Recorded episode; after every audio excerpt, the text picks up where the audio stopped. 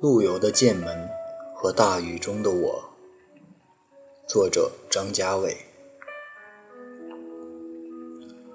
南风徐来，阳台上的植物在塑料盆中摇曳不休，有清爽的雨的味道在空气中荡漾。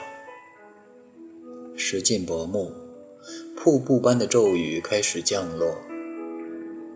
雨开始下的时候，我正在楼下。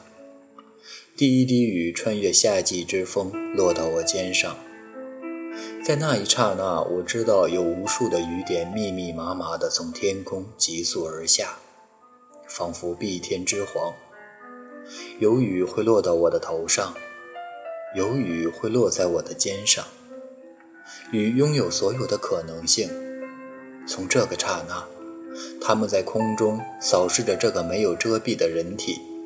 全方位的可能性使他们可以随心所欲地淋湿它的任何部分。在在那一刹那，我一念间想到了凯撒的那句话：“厄运如密布的箭弩落下，而你无可躲避。”雨亦如此。凯撒最终是陨身于密布的匕首之下，最终倒在了庞贝的塑像旁边。他的鲜血最后一次告诉我们：无论是如何的人物，都是无法躲避命运的暴雨的。很多年后，我想起这场雨时，都会想到陆游。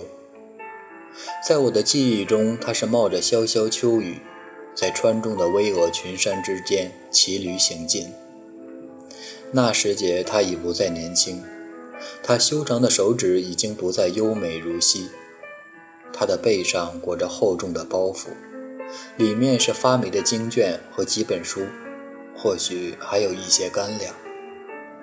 我在审视这个形象时候，发觉他已经消磨了当年万里觅封侯的豪情，他像四百年前的李白和四百年后的顾炎武一样，只是在那里行走。这。就是他所有的归宿。在我想起陆游时，我就想到了那两句诗：“此身何事诗人味，细雨骑驴过剑门。”这句话有无限的苍凉存在其中，就好像川中的酒，在地窖中多年之后，就有了自己的精魂。虽然淡薄，然而却醇厚典雅。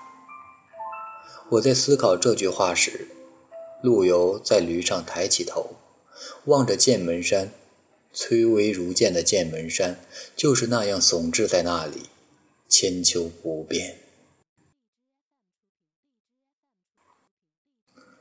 每个人在很年轻的时候，总是有很多可能性，因为都年轻，我们面临着很多路，每一条路似乎都有着无限璀璨的未来。但是未来如一座景行行止的高山，被云雾葱茏封锁。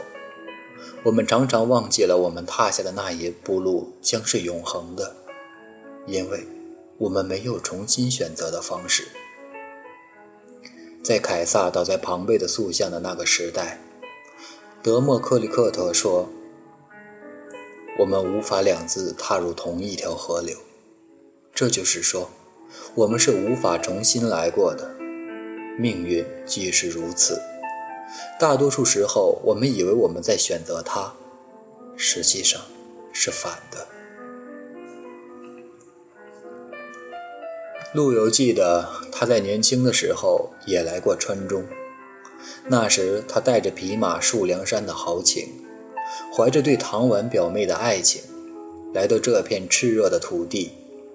在我的想象中，他匹马入川时，走在一片绿色的风景中，山川为绿，水天为绿，在这样绿色的世界中，陆游走在无限璀璨又无限美丽的未来中。所以，当他一袭青袍，细雨习习地重走剑门古道时，他一定会回忆起过去那美好的时刻。我在想象的时候，与陆与陆游有几点相同：第一，我们都在雨中；第二，我们都很惆怅。这个听上去很牵强，因为我们不同点更多。具体在于：一，他已年近花甲，而我还未及弱冠；二，他已经走到了末路，而我还有很多路等待我去选择。这两幕的联系性在于，无论我和陆游曾经有过多么广泛的可能性，现在我们都将面对无法躲避的事。他将在细雨中走过剑门，我将在滂沱大雨中被淋湿，这就是所谓命运。我还小的时候，曾经一直相信命运的可操作性。格林童话中，死神是一个很有人性的人，有着人的善与恶。无论他是善与恶，总而言之，他是具有人性的。这是一个很大的错误。陆游在年少时就梦想九州同，到死也没有成真。在细雨骑驴过剑门时，他自嘲地说了句：“此身何事诗人味？”这是对他极大的反讽，也是他对命运的一次妥协。我在抬头看见雨时，想象了很多种可能性。我的意念在刹那间游走了无数的前尘往事，我那一刹那凝滞在了时光中。我真的来到了剑门山下，细雨如烟，避之而不及。憔悴而萧凉的我，已无意再举起客囊中残破的油纸伞。青驴蹄声笃笃，就是在这样的蹄声中。我在对自己的嘲笑中走过了剑门。我回忆起过往所写的狂傲诗句，已经不复具有未来的我，已然无法回回首。